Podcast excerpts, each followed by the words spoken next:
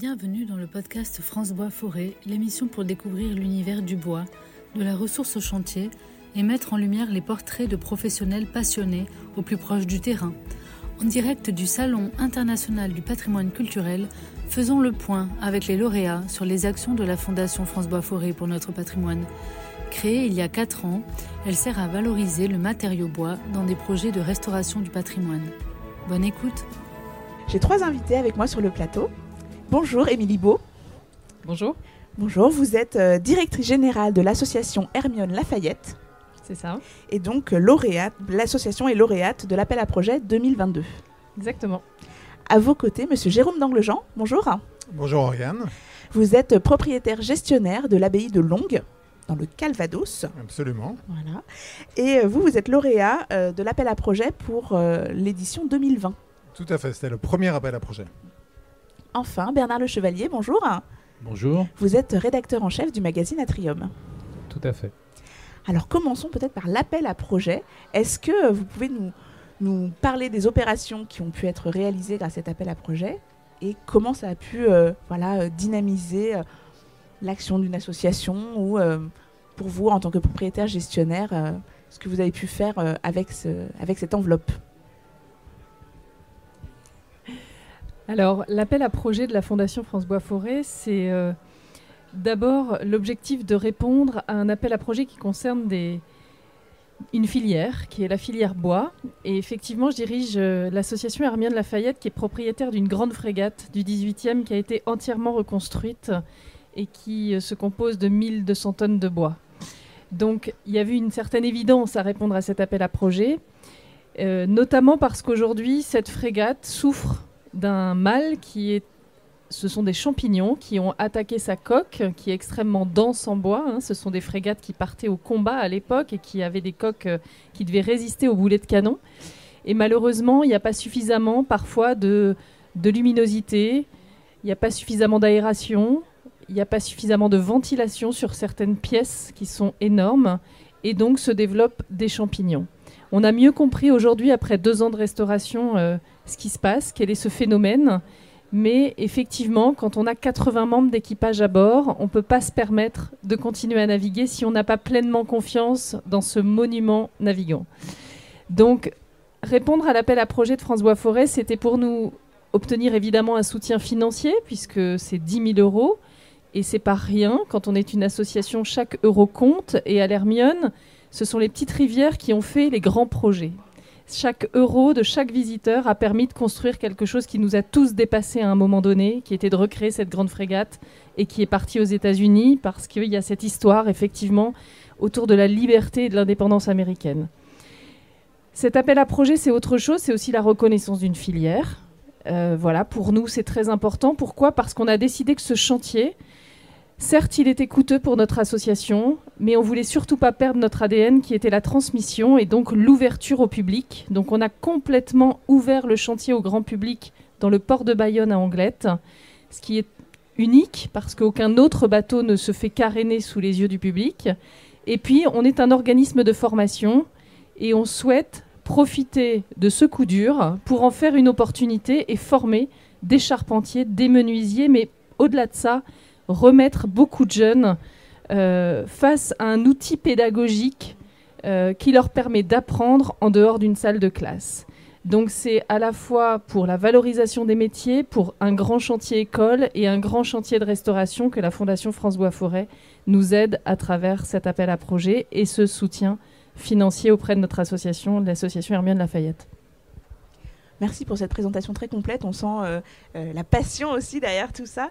Euh, je vais passer la parole à Monsieur Danglejean. Est-ce que vous, vous, pouvez nous parler aussi de votre expérience de lauréat? Oui, alors, donc l'abbaye de Longue est très modeste par rapport à l'Hermione, donc je suis extrêmement intimidé d'être à côté d'Émilie. Qu'est-ce qu'on peut dire? On peut dire que l'abbaye donc date de Notre-Dame de Paris, date de la même époque. Notre-Dame de Paris, c'était 1165. L'abbaye était fondée trois ans après, 1168.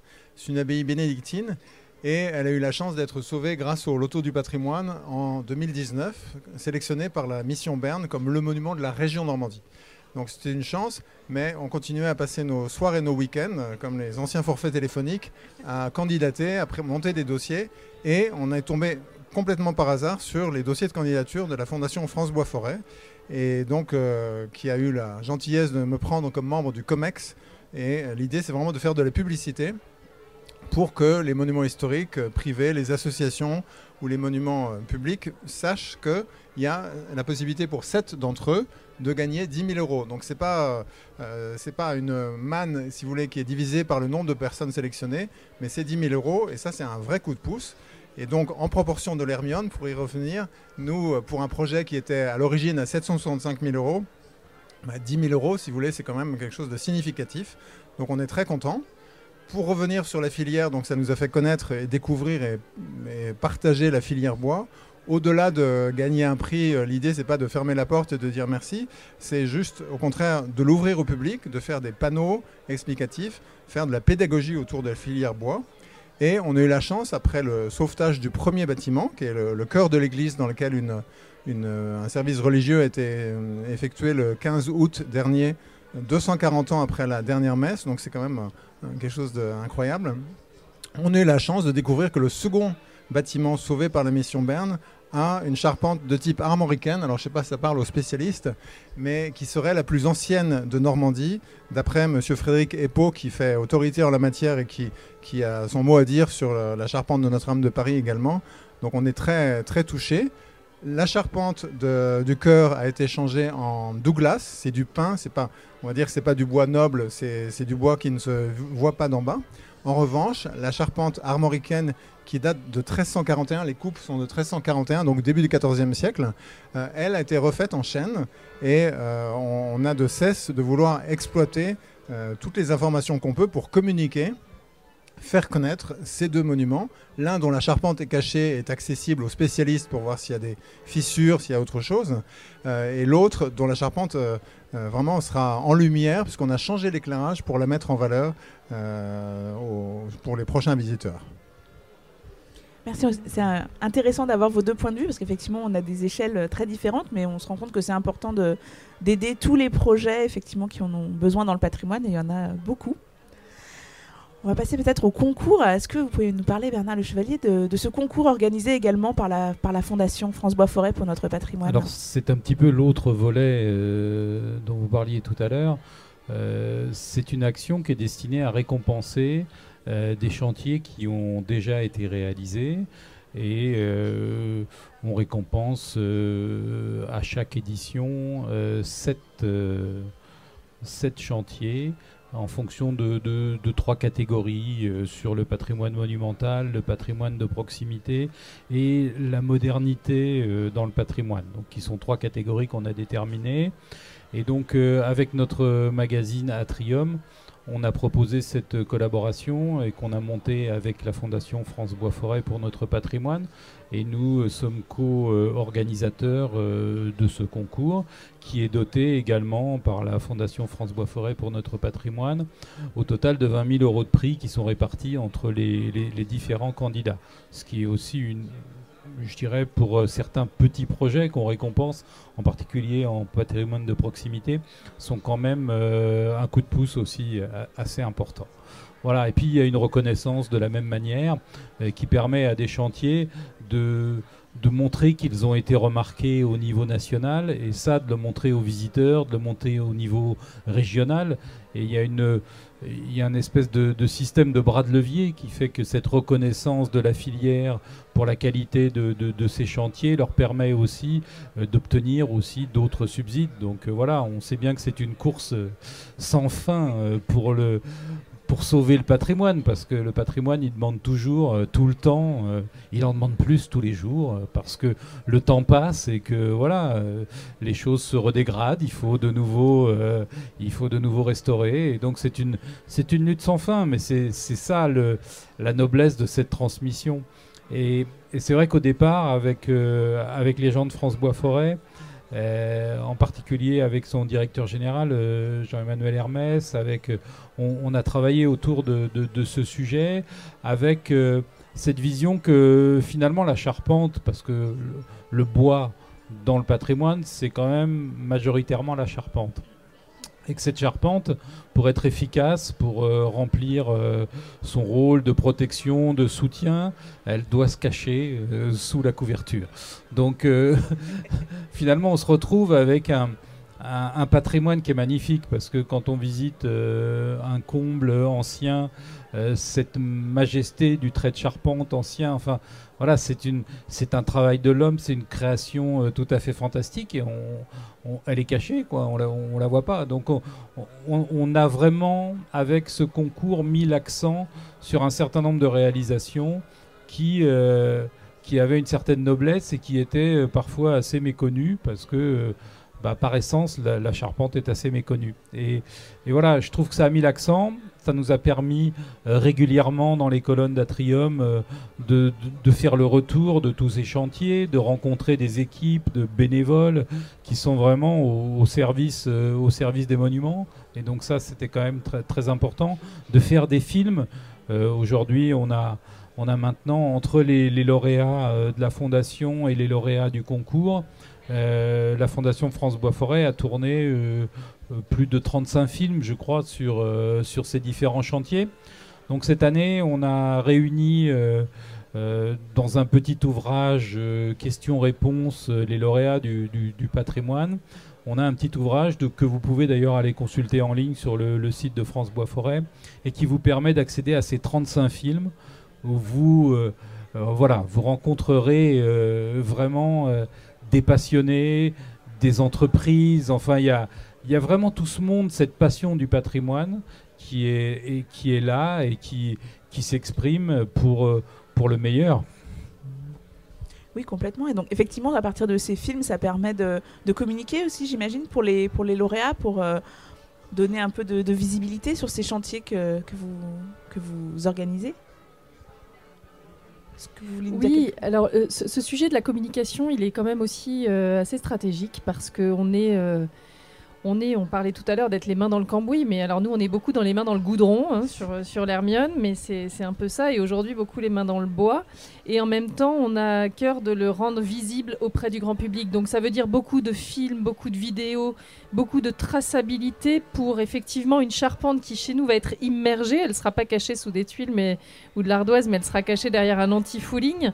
Et du coup, euh, on a besoin de faire comprendre aussi d'où viennent les pièces. Donc on trace. À l'époque, on a été chercher des bois en forêt, des bois courbes pour construire ce bateau. Aujourd'hui, on n'a pas le temps. Euh, on veut des bois secs. On a choisi une technique qui est la technique du lamellé-collé pour reconstituer des pièces euh, énormes hein, qui font parfois près d'une tonne. Et donc, ces, pièces-là, elles sont fabriquées dans des ateliers un peu partout en France. Et donc, de montrer d'où viennent les bois, comment ils sont euh, euh, façonnés, gérés, euh, pliés. ça, c'est très important. Et comment cette pièce va arriver à un moment donné jusqu'au navire et comment finalement l'artisan va la faire sienne parce que tout est in fine peaufiné à la main. Euh, et en même temps, il y a un jeu de Tetris énorme parce qu'on est dans de la restauration et qu'on peut, n'est plus dans de la construction et qu'on doit trouver le moyen de faire passer des pièces dans un sens ou dans un autre. Donc toute cette traçabilité là, c'est ça le cœur en fait de l'action, euh, de la main, et de l'intelligence de l'artisan et des entreprises françaises. Donc on a besoin de garder ça en mémoire. Nous, on espère ne pas avoir à réouvrir ce navire avant des, plusieurs années. Donc ce qui se passe est éphémère. C'est aussi pour ça qu'on ne veut pas rater le fait de l'offrir au public. Et donc la vidéo que France Bois Forêt a proposée vient se rajouter à ça. Et parfois, c'est aussi un autre regard, parce que nous, on se filme beaucoup, on, explique vraiment ce que, vivent les gens autour de ce carénage, mais bah, du coup, les fondations qui nous accompagnent ou nos partenaires financiers vont aussi filmer les choses d'une autre manière, avec un autre regard, et ça ouvre tout un champ euh, autre. Nous, on est un bateau, on s'adresse beaucoup à la communauté maritime parfois. On est très heureux en ce moment de s'adresser beaucoup plus à la communauté du monde du patrimoine, du monde du bâtiment, du monde de, la civiculture, etc. etc.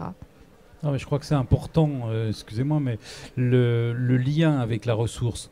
Euh, c'est essentiel dans, l'action de la Fondation, je crois, c'est de, montrer ce lien entre ressources. C'est-à-dire qu'on vit souvent dans une société qui ignore les choses et qui ignorent leur origine et, d'où elles viennent et, qui pensent que pouvoir piller la planète sans réserve, c'est pas un problème. Aujourd'hui, il faut concevoir qu'il y a des ressources, qu'il faut en être euh, économe et gestionnaire. Et, je crois que ne pas perdre de vue euh, la ressource, euh, c'est vraiment essentiel dans le message que veut faire passer la Fondation. Et puis l'autre aspect qui est très intéressant dans ce que vous venez de dire, c'est les regards croisés. C'est-à-dire que nous, on, a cette méthode avec Atrium, ça fait vraiment partie de, l'ADN de la revue. C'est, on traite un sujet et on demande à la maîtrise d'ouvrage, à la maîtrise d'œuvre, aux associations, aux institutions de regarder le sujet et d'amener leur regard à ce sujet. Et on ne traite bien une matière que si on multiplie les regards sur cette matière. Donc j'aime beaucoup euh, votre approche. Peut-être un, petit mot, je voudrais juste revenir sur la communication, parce que comme euh, l'expliquait Émilie, nous, on, ne fait que passer. Donc, euh, ce qu'on fait, on espère que les successeurs n'auront pas à prendre ça à leur charge. Donc, on n'est que des dépositaires d'une certaine façon, quand on a la chance d'être propriétaire juridiquement mais, euh, ou président d'association, mais on fait que passer. Et l'aspect communication est très important. Et sur ça, je voudrais souligner la qualité de ce que fait France Bois-Forêt en matière de communication en particulier sur ce qu'on appelle les réseaux sociaux, euh, où il y a du détricotage de fake news, il y a vraiment de la pédagogie qui est faite, et je vous invite tous à vous, vous abonner à la page de France Bois Forêt, donc qui est remarquablement tenue. Et nous, on a ouvert des pages sur des réseaux sociaux, mais qui s'appellent non pas du nom du propriétaire qui ne fait que passer, encore une fois, mais au nom du monument, Abbaye de Longue, euh, pour vraiment euh, cet effort de pédagogie, donc dans, l'esprit de dire il faut expliquer on ne fait que passer et euh, voilà, transmettons. Enfin, l'idée, c'est vraiment de transmettre un message et d'expliquer d'où viennent ces essences, comment elles sont utilisées et voilà pourquoi c'est quelque chose d'extraordinaire d'avoir un, chantier pareil, même si ça prend un tout petit peu d'énergie, mais voilà. Et puis j'ajouterais aussi qu'il faut, il faut remercier notre notre partenaire vidéo qui est Plan Rapproché, qui a fait de magnifiques images à travers, euh, sur tous ces chantiers, sur ces 35 films. C'est vrai qu'ils ont fait un travail qui, qui nous fait toucher de près euh, euh, l'émotion du chantier, l'émotion du bâtiment. Merci à tous les trois pour ce partage d'expérience. peut-être pour terminer, est-ce qu'on a une idée des dates pour le prochain, les prochaines éditions du concours ou de l'appel à projet? Alors, on est en train de, rendre les copies pour la troisième édition euh, du concours. Donc, ça, va sortir euh, bientôt. On a, eu un peu de retard euh, cet été, mais les, choses sont en place. Et question appel à projet, peut-être Monsieur Danglejon peut nous donner les dates alors, la date pour candidater est clôturée depuis la fin du mois d'octobre, donc il y a quelques jours, et le prochain COMEX a lieu au début du mois de décembre pour sélectionner les projets qui ont été retenus parmi les X ou Y candidats. Alors je n'ai pas connaissance du nombre de candidats.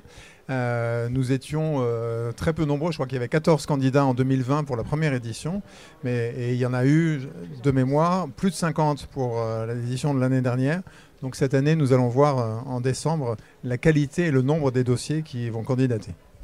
Très bien, donc on suit l'actualité de, de la fondation sur les réseaux, apparemment, voilà, pour savoir un peu comment s'organise la suite et qui sera lauréat de cette prochaine édition. Le podcast France Bois Forêt, l'émission pour découvrir l'univers du bois, de la ressource au chantier.